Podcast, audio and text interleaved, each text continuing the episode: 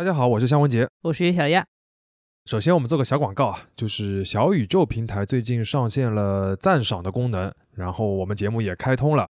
在每一期节目的 show notes，我们下到最后就能看到这个打赏的这个按钮。反正各位听友愿意的话，有兴趣的话，可以给我们打一点赏。嗯，随缘啊，随缘。对，随缘。这个是一个现实广告，以后我们就不说了啊。好。切入正题啊，上周看到一个消息，就是三月二十五号，知名连锁餐厅鼎泰丰的创始人，他叫杨秉仪，秉是秉公执法的秉，仪是彝族的彝。杨秉仪先生去世了，他是享年九十六岁。今天我们就借着这个由头来讲讲这个在全球都很有声誉的一个中餐品牌。可能不是所有的听友都了解鼎泰丰这个餐厅啊，要不岳老师先介绍一下？嗯，好。鼎泰丰主打的是江南传统小吃小笼包，上海人其实叫小笼馒头啊，也兼做一些其他的点心和小菜，然后口味上呢会做一些调整。比如说，我有一个朋友就认为他觉得鼎泰丰最好吃的是蛋炒饭，但是我呢其实也不是最喜欢吃小笼包，我最喜欢吃的是他们家的红油抄手。我也喜欢红油抄手，每次都会点这个。那要说鼎泰丰为什么出名的话，其实也有几个点啊。首先是它的价格呢有点偏贵，它在国内基本上都开在一些高档的商场里面。我们录音地方附近呢正好就有一家，然后大众点评显示呢它的人均是一百五十七块。而且我们这个录音的地方附近不是只有一家小笼包，另外一家我们看了一下，人均只有二十五块。嗯嗯，其次就是鼎泰丰在香港曾经连续四年拿过米其林一星，是一个很好的成绩啊，打响过名气的一个事情。嗯，最后呢，它还算是一个就是全球扩张非常成功的一个连锁中餐品牌之一。它目前大概有不到一百四十家门店吧，其中大概有五十多家是在大中华区，然后另外有五十几家是在以东亚和南亚为主的亚洲市场。此外的话，它还在美国有十三家店啊，非常多，而且澳洲也有十家，英国有三家。在欧美有这么多家，其实是它一个和其他品牌很不一样的地方。而且鼎泰丰，我经常有个印象就是是老外比较喜欢的一个中餐。嗯，对的。但是它在中国的话，它又不是说，或者说整个亚洲市场就不是说特别的出挑，对，而且是大家对它的感觉有一点复杂。呃，尤其它的价格和它这个餐品是吧？嗯，对，就是大家可能对它印象是一个又贵又一般的米其林啊。我在知乎就看到过一个问题，大致意思就是说，为什么鼎泰丰的性价比这么低，还能这么出名啊？这是知乎这位这个提问的这个用户自己的一个说法啊。对，但是这好像很好的抓住了大家对于鼎泰丰这个认识啊，所以说这个回答的区域非常的热闹，基本上展现了我们中国人在餐饮领域从最理性到最感性，从最朴素到最专业的所有的意见。这个其实就是一个很有意思的一个例子。嗯，要么在 show notes 里边，到时候我们把这个知乎问答贴出来。呃，大家可以先看一看啊。嗯，但是回过头来说，在餐饮界的话，鼎泰丰还是很受同行的认可的。呃，我们找到一本台湾作者写的书，这个书叫《鼎泰丰自述：有温度的完美》。这个书名先不管啊。这个在内地引进的时候呢，前面加了两则推荐序言。一个是海底捞的创始人张勇写的，还有一个是西贝的创始人贾国龙写的啊，是内地两个非常有名的连锁的中餐品牌。是的，他们都还蛮喜欢鼎泰丰的。那这期节目呢，我们会先带大家简单过一下鼎泰丰的发家史，其中呢还有三个非常有意思的关键点，我们会依次展开。其次呢，我们会介绍鼎泰丰的一些核心竞争力，也就是所谓有温度的完美到底是什么嘛。第三呢，我们会讨论一下让鼎泰丰在全球市场铺开又有点消耗它名声的这个所谓特许经营制度。最后呢，我们会再换个角度来讨论一下鼎泰丰这个全球化中餐品牌现在遇到的问题。本期节目的部分素材呢，就是来自于刚才提到的这样一本书。不过这本书呢，和很多这种品牌著作一样，总归是有点这个视角的这个限制。还有点美化这个品牌吧，有点美化啊。嗯，所以呢，我们也会补充很多别的背景资料，大家也可以参考本期节目的 show notes。那我们就开始吧。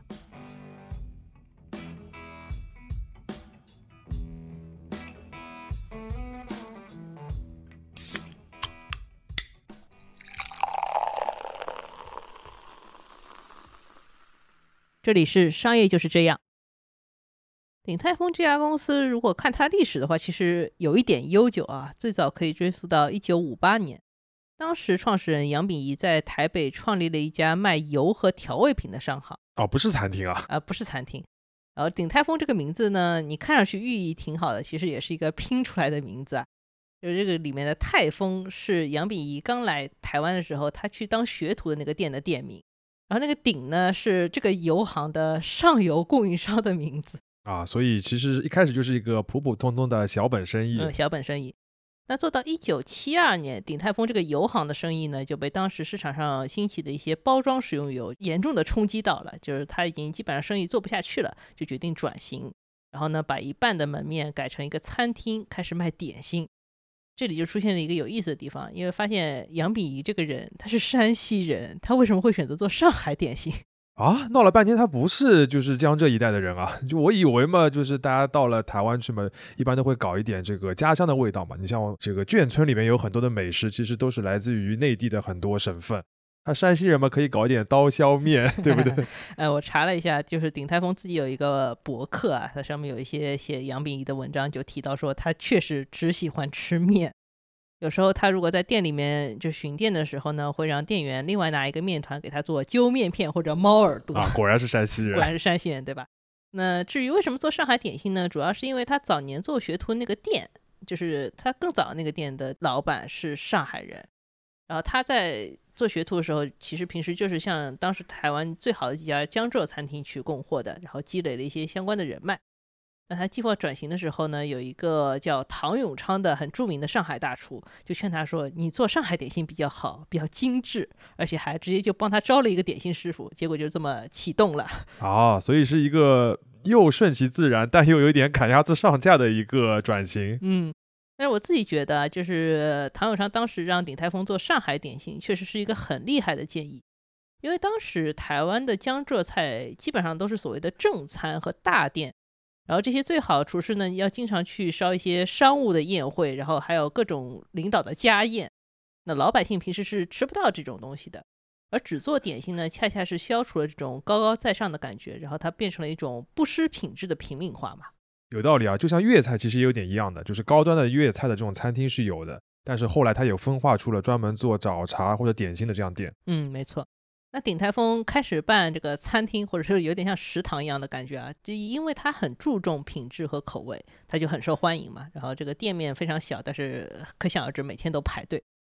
到一九八零年代，出现另一个事情，就是麦当劳开始进入到台湾地区了。就有人劝杨秉仪，然后啊也劝他，当时已经在店里面长出那个儿子杨继华，说你们应该去开分店。但是父子两个当时都觉得说，我守住这个小的本店，好好经营就可以了。到一九九五年，杨继华正式接管这个餐厅之后呢，他的想法可能出现了一些变化。隔年呢，鼎泰丰就迎来了一个非常重要的里程碑，就是他开分店了，而且这第二家店就直接开到了东京新宿的高岛屋百货里面。啊，这个 跳跃也太大了！前面嘛，就是在台湾开连锁店都不太肯，结果一下子开分店就开到了东京，还开到了高岛屋里面。嗯，就一般的现在连锁店肯定不会这么冒险嘛，基本上你就是可能说在一个城市先多开几家店，做到足够出名，再试试能不能走出去嘛。像鼎泰丰这个步子就迈得很大了。你像茶颜悦色或者 Manner 这种做饮料的比较好做的这种这个餐饮的品类，他们都一开始只在一个城市里边铺，嗯，结果你这个做中餐的一下子就扩到了 海外的范围，嗯，所以鼎泰丰到底是怎么想的？嗯，按照杨继华的说法呢，是当时日本高岛屋在台湾有一位高管。然后几次三番的来磨他，说你到我们这里来开店吧。然后他不好拒绝，就提出来说，如果你们高岛屋愿意派人在我们鼎泰丰的本店学一年，而且通过我们自己的考试，我就答应你去开这个店。结果也能想到，就是高岛屋就是真的派了三个员工来你这里从头学起。所以说，鼎泰丰这个第二家店也是他的第一家海外店，就是这么敲定下来的。听上去这个故事有点凡尔赛啊，不过能让高岛屋这种级别的运营方亲自来请，说明当时的鼎泰丰在台北应该说是名气已经很响了。嗯，而且日本人应该也是看到了他在这个日本当地市场的一个潜力，所以才会请他。嗯，其实高岛屋派来这三个学徒啊，也帮助鼎泰丰打开了就是他发展的下一步，就是标准化和工业化。因为这三个人呢都是从零学起嘛，然后又想速成。然后还有一点日本人的轴劲，所以他们对于每个环节都问的很细啊。比如说他擀皮的时候会问你说这个要多少面粉加多少水，然后包的时候会问你内馅要多少克，面皮要擀到多薄，要蒸多长时间，就问很多很多很细的问题。那他问了这么多问题呢，杨继华就意识到说，传统中餐基本上是采用那种言传和意会来带徒弟的方式，这个方式其实是有点问题的。他当时就觉得说，我们的小笼包只有制作的过程，没有制作的流程，这个是不行的。嗯，这个点还蛮有意思的。嗯，那之后呢，杨继华就想办法跟店里的这些老师傅一点点磨出了包括小笼包在内一系列菜品的一些量化的制作流程，把他们几十年的这个手感就变成了很清晰的步骤和标准。靠着这套方法呢，鼎泰丰之后开出来一批分店，至少在产品层面看上去都比较稳定了。OK，所以第二个有意思的点就是他开到海外去，是他第二家的这个店。同时在开这家店的时候，他也做了一个标准化和工业化的一个改进。嗯那么第三个有意思的点是什么呢？嗯，有点俗气啊，就是鼎泰丰后来登上了《纽约时报》和拿到了米其林。好吧，呃，《纽约时报》其实这篇推荐比较早，是发表于一九九三年的，当时鼎泰丰还只有一家店。这个作者谭荣辉，他本身是一个美籍华裔，而且是个名厨。他这个文章格局非常大，就是直接把鼎泰丰列为世界十大美食餐厅之一。然后后来鼎泰丰就把这篇文章里面跟自己相关这个部分做成一大块铜板，然后放在一些门店门口，就是作为宣传效果。铜板有点好笑，哎而且世界十大美食餐厅也是有点厉害。哎，对。那要说到米其林的部分的话，鼎泰丰的那个米其林一星是从二零一零年就开始拿的。要说明一下，就是米其林对于小吃餐厅的，就是最高也就只能达到一星。那除了鼎泰丰的以外，香港还有一个叫天好运，其实也只拿到过米其林一星，已经是很高的标准了。嗯，然后鼎泰丰是连续四年都拿到过这个是他香港那个店是吗？对香港那个店。这个其实也就说明了鼎泰丰在当时呢，已经基本上通过了米其林用来评测餐厅那个五大标准。那个五大标准呢，简单说就是所谓食材，然后准备食物的技巧和口味的融合、创新水平是不是物有所值，以及烹饪水平是不是一致。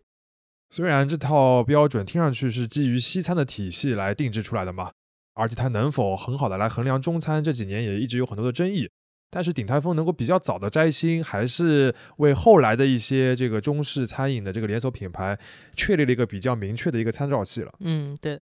那如果说早期的转型和中期的这个标准化都属于鼎泰丰在修炼内功的一个过程，那么后期拿到这种世界级的认可和推广的一种可能性，就属于一种很强的外力加持。这个也为鼎泰丰之后拓展海外市场扫平了很大的一个障碍。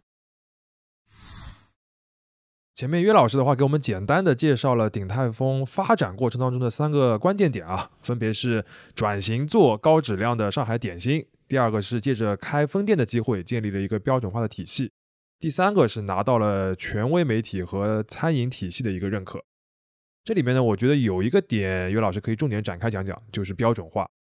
因为我们之前不是讲过萨莉亚的那个标准化嘛，大家印象都很深。但是我们知道，中餐在很长一段时间里边，一直都被大家提到一个问题，就是它很难做标准化，嗯，尤其是全球连锁应该很难做标准化。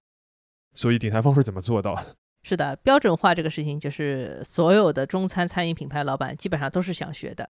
那我们前面不是提到鼎泰丰这个书前面有两篇序嘛？那海底捞的创始人张勇写的这篇序的标题就直接叫《中餐厨房里的工业化革命》。贾国龙这篇呢，虽然标题叫“用美食传递爱”，不知道在说什么，对吧？但是前半篇其实讨论基本上也就是这个标准化和工业化的问题。OK，那关于这个话题呢，我们基本上可以分解成两个关键词来讨论，一个叫 DPS，另外一个叫中央厨房。出现了啊，完全不知道在说什么的英文缩写。呃，DPS 其实我确实一开始也没看出来是什么，结果发现这个 D 就是鼎泰丰。嗨，嗨，呃，这个 PS 呢是 Precision System，就是精准化的制度。简单来说呢，就是一个鼎泰丰公司内部的量化指标，也就是我们前面提到高岛屋员工去学的那一套啊。举个例子，比如说做小笼包，在鼎泰丰被分为四步，然后它要有一个四到六人的小团队分工来完成，一个人负责下剂子，什么是剂子 剂子就是那个你用来擀面擀面皮的那个小面团嘛，？OK，这个是北方的说法叫剂子啊。然后每个剂子的重量要求是五克。然后呢，另一个人负责擀皮，呃，这个皮的直径呢，一般来说要是六点五厘米，也七厘米也行啊，但是就是你不能超出这个范围太多。然后你也有一个标准的模型可以用来比照这个尺寸。然后下一个人呢，拿着这个皮去包馅，然后每个包子的馅量是标准的是十六克。最后一个人呢，就是要把这个包子包好，要捏褶子，他要保证每个小笼包都有黄金十八褶。感觉这一整个流程里面需要非常多的计量设备，对吧？你要用电子秤，还得用尺啊，还得用模型。啊，对的，的确是要用到的。当然也有一些人工检验的环节啊，比如说包馅的人就要检查这个前面一个人的皮擀的好不好，是不是均匀，对吧？那每个小组有一个组长，他也会负责检验最后这个成品的品质。如果这个成品不行的话，就直接要丢掉了。除了小笼包之外呢，其他鼎泰丰的单品基本上从原材料开始都会有一个 DPS 的规定。比如说采购进来的虾仁呢，就会按照大小分成四种等级，分别拿来做炒饭、烧麦、虾饺和抄手。好吧，前面那个就是下一个步骤的人来检查上一个步骤的这个质量，就非常像一个工业化的流水线。嗯，据说是学了这些东西的，包括他们的流水线有一些设计是 U 型的流水线，这个就是很经典的，当年麦肯锡帮爱马仕做的那套方案。OK。至于中央厨房呢，相信大家已经比较有概念，我们这里就不多展开。鼎泰丰是从两千年代初就开始做中央厨房的，算是当时比较早的。它的中央厨房其实执行的也是所谓的 DPS 嘛，不过是以一个工厂的规模和量级来执行的。我们看到那本书里面有个说法，有点自吹自擂。他说鼎泰丰是一个餐饮业的台积电，这比喻真的很好笑，就感觉是什么什么类里面的爱马仕那种感觉。呃，但是他应该想表达的就是中央厨房更像是一个按照精密制造业的要求来做出来的一个体系。嗯，对的，就是在他的中央厨房里面，流程和流程之间，人和机器之间都是要高度配合的，而且呢，就是一直要提不断的改进策略，提升效率这个问题。那现在呢，除了像小笼包这种少数能够在门店提供观赏价值的产品之外呢，鼎泰丰其他大部分单品都是由中央厨房出品的，或者至少做好半成品再送到门店去的。这个也支撑了鼎泰丰能往一些新兴的渠道发展，比如说它可以去商超里面卖速冻的包子，或者在便利店也可以卖，甚至它可以到飞机上面去卖自己的包子，这个都是当时其他品牌很难想象的一些新的渠道。除了实现中餐的标准化之外，鼎泰丰还有一个比较厉害的地方，就是它的服务其实也很厉害，或者它服务也很有标准化。当然，它那个服务不是海底捞那种怼到你脸上的那种热情啊，是一种相对比较妥帖的感觉。嗯，是的。如果说中餐标准化这个方面，各个品牌最后找到解决方案都差不多的话，那么在服务方面，这个差异就确实有点明显啊。这里给大家举一个我从一篇博客里面看到的小例子。这个博客的作者是香港人，他是去台北吃鼎泰丰，吃的时候呢，在店外等了很长时间的位置，结果发现。叫号的这个机器啊，在叫他那个号的时候用的是广东话，然后叫下一个号的时候就改用日文了，他觉得很震惊嘛。然后他后来发现这个原因就是每位顾客在取号的时候，这个接待员因为他懂很多国的语言，他就可以在一两句话之间判断出这个顾客的常用语言是什么，然后标注在这个系统里面。而且这个系统呢还能实现另外一个功能，就是可以根据这个顾客的国籍自动调整这个上菜的顺序。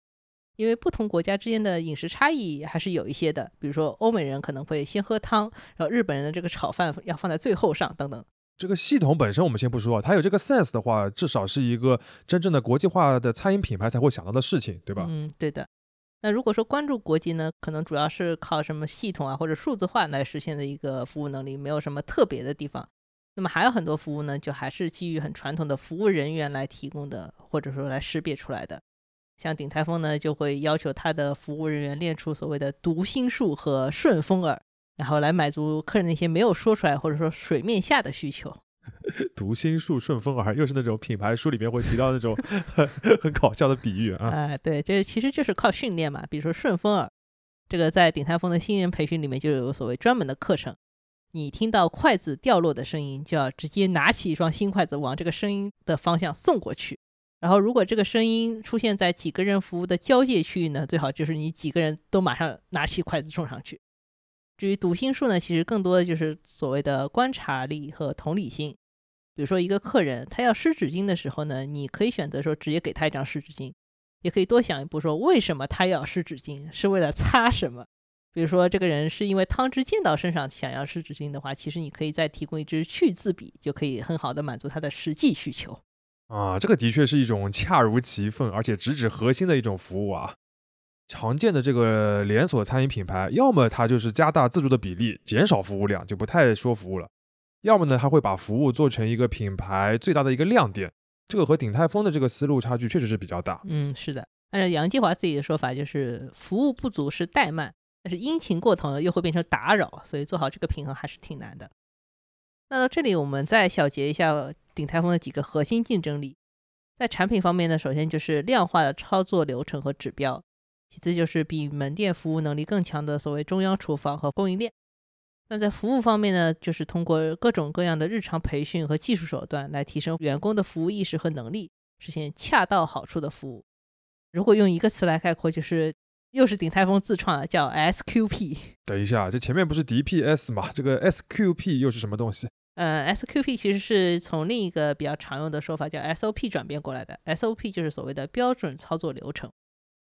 前面我们讲的这个小笼包的四步制作法，其实也可以把它看作是一个 SOP 嘛。那新手被扔到这个岗位上面，只要你严格的按照 SOP 来做下来，其实也做的大差不差。之后就是一个熟练度的问题。但是鼎泰丰自己发现呢，你如果遵守 SOP 来做事情，有一个问题。就是 SOP 其实是对过程负责，而不是对结果负责。当时出现过这么一件事情，就是有一个客人在吃饭的时候就抱怨说：“鼎泰丰你们这个招牌产品原中鸡汤，就是一盅小鸡汤不够热。”然后门店呢就说：“好，我帮你重新换一盅。”结果上来以后，他还是觉得说不够热，就说跟你们总店的那个温度不一样。那门店检查了一下，发现说，因为这个鸡汤原材料都是中央厨房准备好送来的，其实没有什么差别。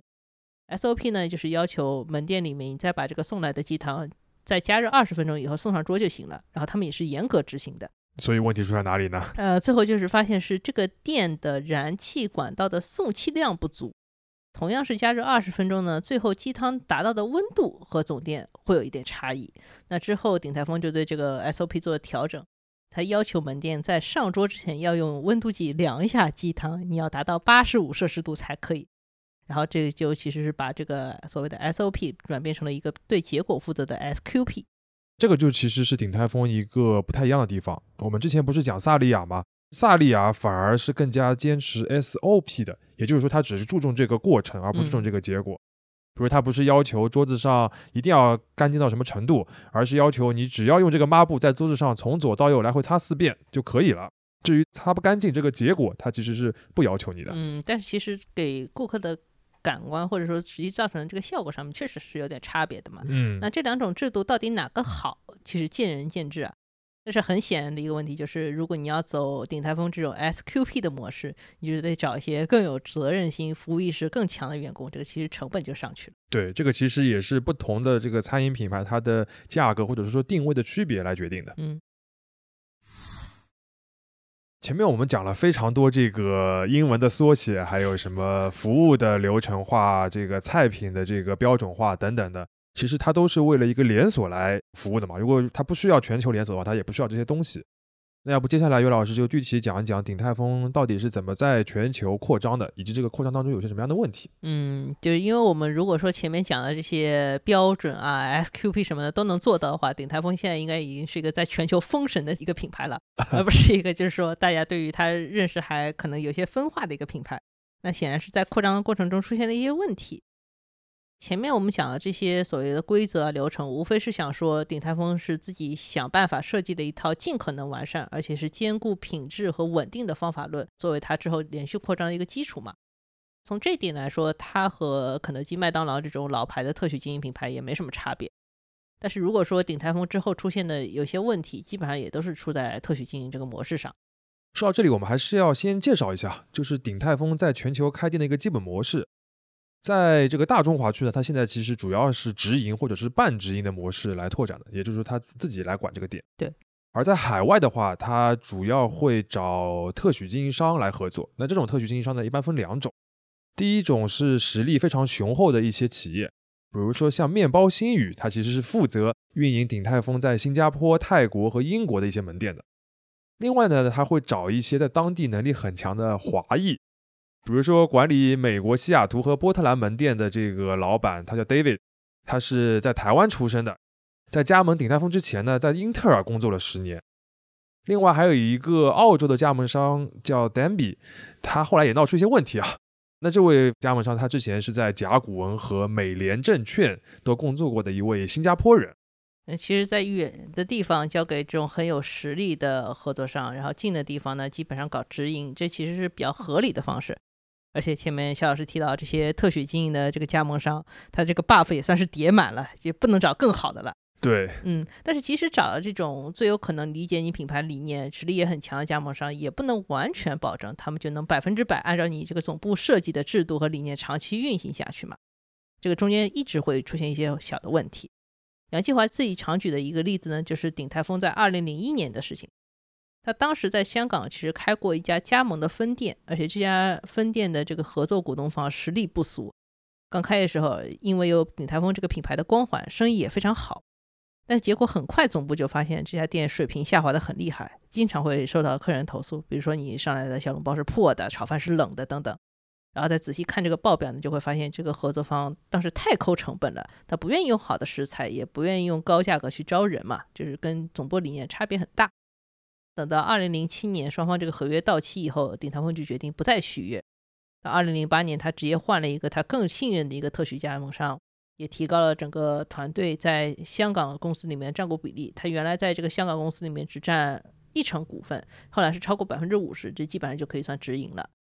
然后呢，在开业之前呢，他还特别派出了三十个人的台湾团队，直接去香港这个店去协助，然后才把香港这个门店重开起来。据说当时来协助这个团队里面，甚至包括了洗碗和打扫厕所的阿姨，可以说是手把手在带了。嗯，这个故事其实我觉得挺说明问题的，就是虽然鼎泰丰已经把标准做得非常的好了，但是你特许经营商啊交给别人来做的话，他想要偷偷的降低一点的标准或者一点点的要求是非常容易的。而你品牌方想要杜绝品质的下降，就得付出非常多的努力。一方面得找人品好、能力强的合作方，另一方面呢，也得经常在现场巡店或者派一些人力去帮他们。嗯，那这个的话，这个成本其实就又会高很多了。嗯，那再举个例子，就是像面包新语，听起来是一个很合适的合作方，对吧？但是杨继华也吐槽过，他说，因为当时的面包新语还是一家上市公司，这个上市公司就要冲业绩，所以在很短的时间，几年时间里面就开了很多很多店。员工呢，有时候来不及补充，那每个店的服务水平就要打点折扣。像澳洲，你前面提到那个加盟商 Danby，他后来是出现了一些问题，他其实是因为业绩有一些波动，然后呢，他为了省成本，然后就克扣了一些员工的工资，或者说非法用工的一些问题。它其实是面对业绩波动，个体加盟商很容易出现的一个脆弱性的问题。那它反映到具体的门店的行动上呢，就更容易打折扣了。嗯，我觉得脆弱这个点是蛮体现出鼎泰丰的一个特点的，就是它这套标准化的流程啊，其实要求还蛮高的，也蛮复杂的。尤其刚刚在服务上面举到那些例子啊，所以它一旦交到了加盟商的手里，一些细微的变形都会影响它这个品牌的形象。嗯，其实如果资金规模够的话，你全部都做直营和半直营就是最保险的嘛。那像海底捞出海的时候，其实就没有选择这个特许经营模式。嗯，海底捞这块业务叫特海国际，二零二二年底还在港交所独立上市了。当然，我看了一下这个报表，它的业绩也不是说特别好看，其实过去几年都是亏损的，要到二零二二年的下半年才开始产生一点点净利润嘛。那如果之前没有这个母公司一直给它输血的话，怕是很难维持的。嗯，说明这个海底捞的张勇看了 鼎泰丰的书之后，就是也是吸取了一些经验教训，对吧？换了一个另外一种做法，但是这种做法其实也有难度。嗯。那我们回过头来再看看鼎泰丰的这个财务数字啊，就是这些数字的话，有些是杨继华自己在接受采访的时候说的，不一定完全准确，也不一定完全的就是更新很快，但是大概能够反映一个情况。虽然说鼎泰丰有一部分是从特许经营模式带来的这种加盟费啊，或者说业绩分成这种比较来的比较快的钱，嗯，照道理来说应该是一个利润比较高、比较轻的模式，听上去是这样子，但是又由于它对于产品和服务品质这个要求很高。就导致说这个公司的利润率实际上是比较薄的，嗯，按照杨继华自己当时接受采访的一个说法是，鼎泰丰的成本结构里面人工占比反而是最高的，它达到了百分之五十六，这个远远高于在台湾市场上面所有同行。哇，这个比别的餐饮的同行都要高很多。是的，包括说食材成本大概是百分之三十五，因为它用的东西都还蛮好的，所以这个部分也不低。啊，这个毛利其实也不高。这两项。加在一起，其实留给你的毛利空间只剩下百分之十了呀。就是你再加上一些什么巡店产生的这些管理费用，这个基本上扣到净利润就没什么东西了。好吧。嗯，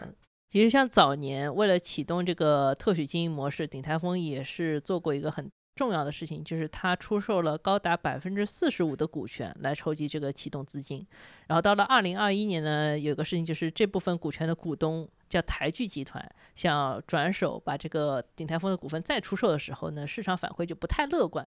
因为大家也看到这个成本结构非常的诡异，是吧？然后如果扣到净利润再算到股东分红的话，可能都不如你把这个钱放在银行做定期存款赚得多。嗯，这个就是做餐饮的一个难处吧。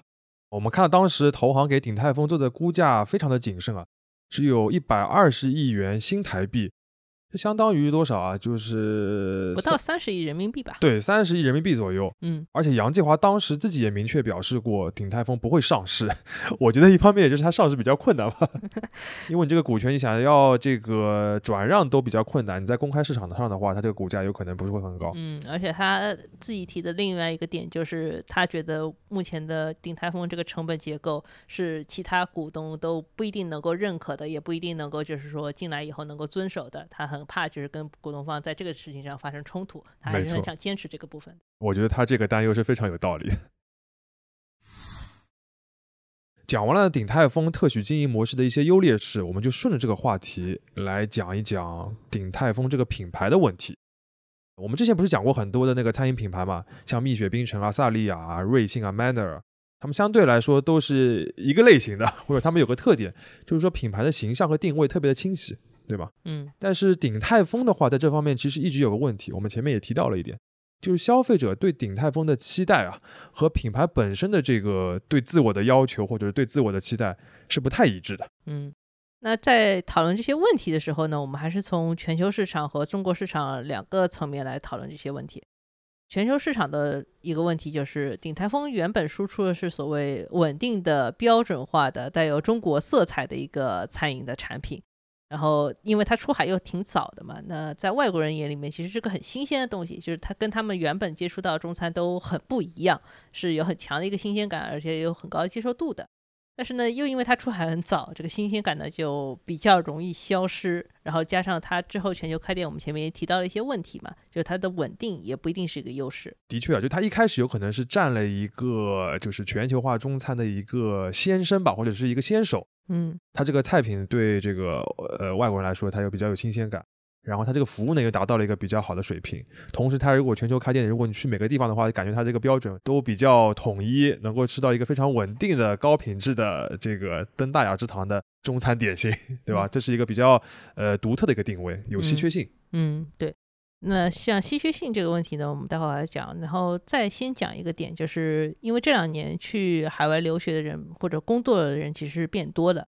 这个其实就会给全球化的一个中餐品牌带来一个挑战，就是这些人来吃你的时候，其实是带着家乡的味道和家乡的味来吃你的，他对于品牌正宗的这个挑战。会变得更强啊！就是在海外还是有蛮多的这个华人的这个顾客占比较大比例的。对，其实是占很大比的。为什么当时去选择澳洲或者是美国，像西雅图这种华人比较密集的地方去拓展？其实就有很多当时这样的考虑。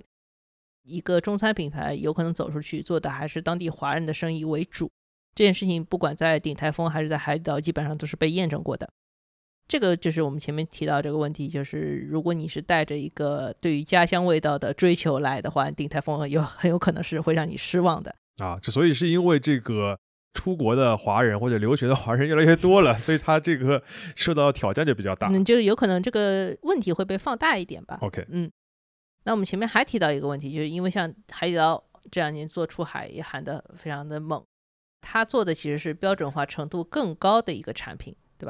不光是海底捞，各种各样的中餐品牌现在在海外都在做一些尝试，包括说华人自己会去开店。那相当于中餐这个领域，它在海外竞争对手其实是越来越多的。那不光是中国人可以享受到自己家乡味道，那外国人同时我的眼界也拓宽了，我也可以吃到各种各样的中餐。那这个所谓的品牌稀缺性就没有那么强了，感觉有点像一个老牌的，然后占据一个比较独特位置的一个中餐品牌。现在就是在海外，就是卷它的这个，不管是比它稍微定位低一点，还是比它定位更高的那种中餐店，都越来越多了，所以它有点被卷到了那种感觉。原来只有几个人，现在你变成了一个泯然众人的一个状态。OK，嗯，那这个可能是在全球市场的一些问题啊。那我们回到中国市场，因为中国市场还是鼎泰丰目前比较重视的一块嘛，所以我们单独拿出来讲。而且这个问题其实也更突出一点，就是在中国市场上面做点心这个事情本身就是一个很艰难的事情，因为点心就是一个竞争又很激烈的，然后大家就是很卷的一个市场嘛。那你能够做到低质高价的这些竞争对手其实是非常多的。就是我们前面一开始提到，我们公司附近两家小笼包店，一家只要二十五，一家人均一百五十七，你到底会选哪家呢？对吧？嗯，就点心这个菜品这个类型，在中国人的心目当中，它本身的这个价格就是有一个天花板的。对他不会觉得说应该是这么高的。那如果说你要做到高价格呢，消费者可能就会对你有更多的想象。比如说，中国的消费者，尤其在吃饭这件事情上，他尤其有一个特点，他其实不像西方消费者那么重视所谓正餐餐厅，你要提供很好的服务，你比如说你要给我做餐酒搭配啊，你要帮我提供更好的一些克制化的一些服务啊等等的，他不太重视这一部分。他普遍觉得说，你如果这个东西价格定的高，你就应该直接表现为你给我的东西更好、更好吃、更正宗等等的。那其实是这个方面的话，鼎泰丰所谓服务的优势就难以体现了，而且它的服务优势又是建立在所谓高人工成本这个结构上面的，那相当于把它整个原本的这个建立的一个体系和成本结构都给打破了。嗯，就是鼎泰丰的这个相对比较高的价格，呃，有很大一块是服务，嗯，它是贵在服务上面的。但是呢，中国人对于这个高的价格，他的感觉就是你应该食材，比如说你要用什么很厉害的肉、很厉害的蟹粉之类的这样的一个点上面，嗯。所以说，我们可以想象一个中国的消费者走进鼎泰丰，他可能就没有太感受到这个服务的妥帖啊，或者什么有温度恰恰好之类的，他反而就觉得说我花了这么多钱，你上来是一个很中庸或者很普通的产品，那他自然就会产生一个很大的心理落差。除了这种消费者以外呢，就是说鼎泰丰其实也可以去找一些更符合他这个定位的一些消费者，比如说就是办公室的一些高级的白领，他可能就是平时吃的东西也会比较讲究一点，或者也很重视服务。他其实整体来说对于服务的要求是跟西方的接轨程度是更高一点的，但是这种人就。比较少嘛，嗯，所以它为什么就会开在一些相对比较高端的这个商场里边？对，一方面是这个原因，还有一方面就是说高端商场它有可能也是所谓游客聚集区。那游客聚集区的话，有可能做的也是说比较低频的生意，一枪头的生意。那这种如果说缺少高频的消费的场景的话，它所谓的这个稳定又不再是一个卖点了，因为你只来吃一次两次，你对他印象也就是一次两次，不会说这个。每次的出品一致性变成一个你深刻的记忆点，这个对他来说也是不利的。嗯，就是在国内，它有两个它的这个标准化都体现不出特别大的优势，一个是服务的，一个是这个菜品的这个稳定。那反而是它这个产品本身的这个中庸就被放大了。对，就是它为了能够避免这个中庸的问题，它要去高端的地方，但是高端的地方它这个这个连锁的稳定又体现不出来。嗯，反正就是一系列不太，就是有点错配的一个感觉吧。对，嗯，我们觉得就是鼎泰丰现在在做的确实是一个很难的事情啊。他现在是在一些餐饮工业很发达的地方，比如说美国，要去推广所谓中国的这个餐饮文化。然后呢，都为了它的这个大的基础盘呢，又要在一个有很强餐饮文化的地方，就是中国去讲所谓的餐饮工业。嗯，那这其实是一个，就怎么想都是一个很艰难的事情。在每个地方，它都是要做一个，就是比较少数的人做的一个事情。对，那其实加上现在全球的一些格局的变化，包括一些思潮的变化，这个做事难度呢，可能只会越来越大。这里还想讲另外一个问题啊，就是说我们。作为消费者吃饭的时候呢，其实更多追求的是所谓这一餐的体验是不是好。所以说呢，正宗、性价比这些要素很容易就是被放大了。就像我们前面提的，服务可能没有那么重要，或者稳定性可能没有那么重要。但是对于品牌来说，它的追求其实完全不一样的。它其实想追求的是我能不能持续的把这个店、把这个生意做下去。它所需要平衡的要素就更多了，甚至说你要说先保证你要活下去，那你这个利润率或者说现金流的话，就是一个更为重视的事情。那反而说服务产品这些都可以往后放一放。那如果说你这个品牌只有一两家店的时候，那这个消费者的诉求和品牌自己的诉求有可能还是可以协调、可以满足的。就是品牌我想办法，就是说服务好消费者，我这个店就能维持下去，这个是一致的。但是如果你品牌越大，门店越多，那这个当中的微妙的差异呢，就有可能被放得越大。袁老师刚才讲的，有可能就是我们觉得鼎泰丰这个品牌在当下所面临的一个根本的挑战，也就是说，它所追求的平衡和一个典型中餐消费者所追求的平衡其实是不一样的，他们之间有一个错配。而这个错配是所有全球连锁的中餐品牌都要面临的一个长期课题。商业就是这样。